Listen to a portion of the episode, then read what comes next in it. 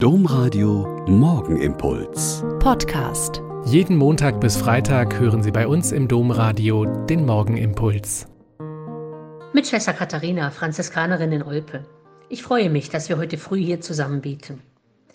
Es gab einen unglaublichen Trend im Ägypten des dritten und vierten Jahrhunderts. Junge und auch gestandene Männer gingen in die Wüste. Nein, nicht um an der Rallye Paris-Dakar teilzunehmen oder um Selbsterfahrungskurse für Männer zu belegen. Sie konnten, wenn sie in die Wüste flüchteten, Steuern sparen und der Einberufung zum Militärdienst beim jeweiligen Kaiser entgehen. Also zogen Scharen von Menschen in die ägyptischen Wüsten und versuchten dann tatsächlich auch irgendwie asketisch und fromm zu leben, um zu zeigen, dass es nicht nur um Flucht vor, sondern Hingabe an ging. Und viele hatten von einem Mann gehört, der das schon viele Jahre getan hatte. Antonius, von dem man später sagt, er sei der Vater des Mönchtums. Der hatte zunächst ein reiches Erbe gemacht und sich dann nach dem Tod der Eltern um die Verwaltung der Güter und die Erziehung seiner Schwester gekümmert. Aber dann hat er Ausschnitte aus dem Matthäusevangelium gehört, wo es heißt, wenn du vollkommen sein willst, dann verkaufe alles, was du hast und gib es den Armen und sorget euch nicht um den morgigen Tag, denn der morgige Tag wird für sich selber sorgen.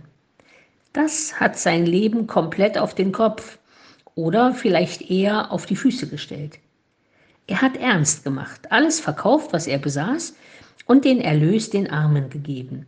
Seine Schwester hat er frommen Frauen anvertraut und ist dann in die Wüste gezogen, um vor Gott und für die Menschen zu leben. In seiner Einsiedelei besuchten ihn immer mehr Menschen und wollten Heilung oder Linderung, Rat oder Hilfe in schwierigen Lebenssituationen oder wollten bei ihm lernen, wie auch sie als Geistliche und Asketen leben konnten. Sie hatten gespürt, dass dieser Mann ernst gemacht hat mit dem, was ihn einmal gepackt hatte die Anfrage Gottes an ihn und seine radikale Antwort.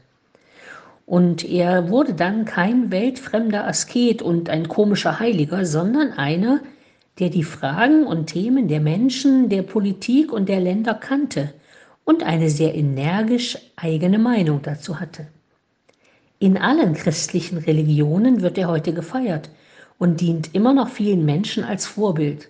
Also nicht als Steuerflüchtlinge oder Militärdienstverweigerer, sondern als ein Mensch, der mit seinem Glauben an Gott ernst macht und ihm allein dienen will.